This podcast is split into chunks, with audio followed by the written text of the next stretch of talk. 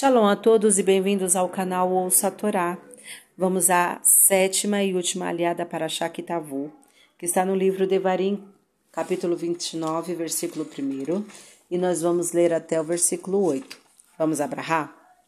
Baruch atah Adonai Eloheinu melech haolam, asher barabanu mikol hamim venatan lanu et torato, Baruch atah Adonai noten hatorá. Amém. Bendito sejas tu, eterno nosso Deus, Rei do universo, que nos escolheste dentre todos os povos e nos deste a tua Torá. Bendito sejas tu, eterno, que outorgas a Torá. Amém. E chamou Moisés a todo Israel e disse-lhes: Vós tendes visto tudo que o Eterno fez perante os vossos olhos na terra do Egito, ao Faraó, a todos os seus servos e toda a sua terra. As grandes provas que os teus olhos viram aqueles sinais e grandes maravilhas.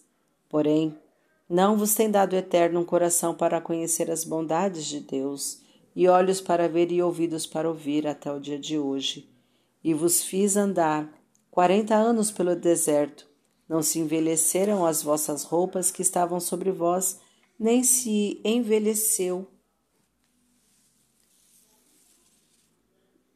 nem se envelheceu o teu sapato que estava no teu pé. Pão não comeste, nem vinho novo ou velho bebeste, para que soubesseis que eu sou o eterno vosso Deus. Maftir. E viestes a este lugar, e saiu Sihon, rei de Resbon, e Og, rei de Bashan, a nosso encontro, a guerra, e nós os ferimos. E tomamos a sua terra e a demos por herança aos Rubenitas, aos Gaditas e à meia tribo dos Mexanitas, Menachitas. E guardareis as palavras desta aliança, e as cumprireis, para que prospereis em tudo quando fizerdes. Amém. Baruch Adonai, Eloheinu melech haolam, asher natan lanu Torah temet, v'chayeu lanatah betocheinu.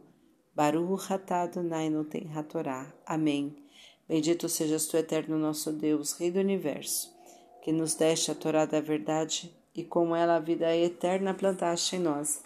Bendito sejas tu, eterno, que outorgas a Torá. Amém. Esta aliá tem apenas um comentário que está no versículo 4 do capítulo 29. E vos fiz andar. De acordo com o exegeta Riscuni século XIII, Moisés iniciou seu discurso do versículo 1 a 3, mas os versículos 4, 8 são palavras do Santíssimo Deus e não dele, Moisés. E por isso as aspas, que sempre assinalam as palavras ditas por Deus nesta obra. Fim dos comentários. Tá gostando do conteúdo do canal? Então curta, comenta, compartilha se ainda não é inscrito, se inscreve, ativa o sininho e fica por dentro das novidades. Shalom a todos!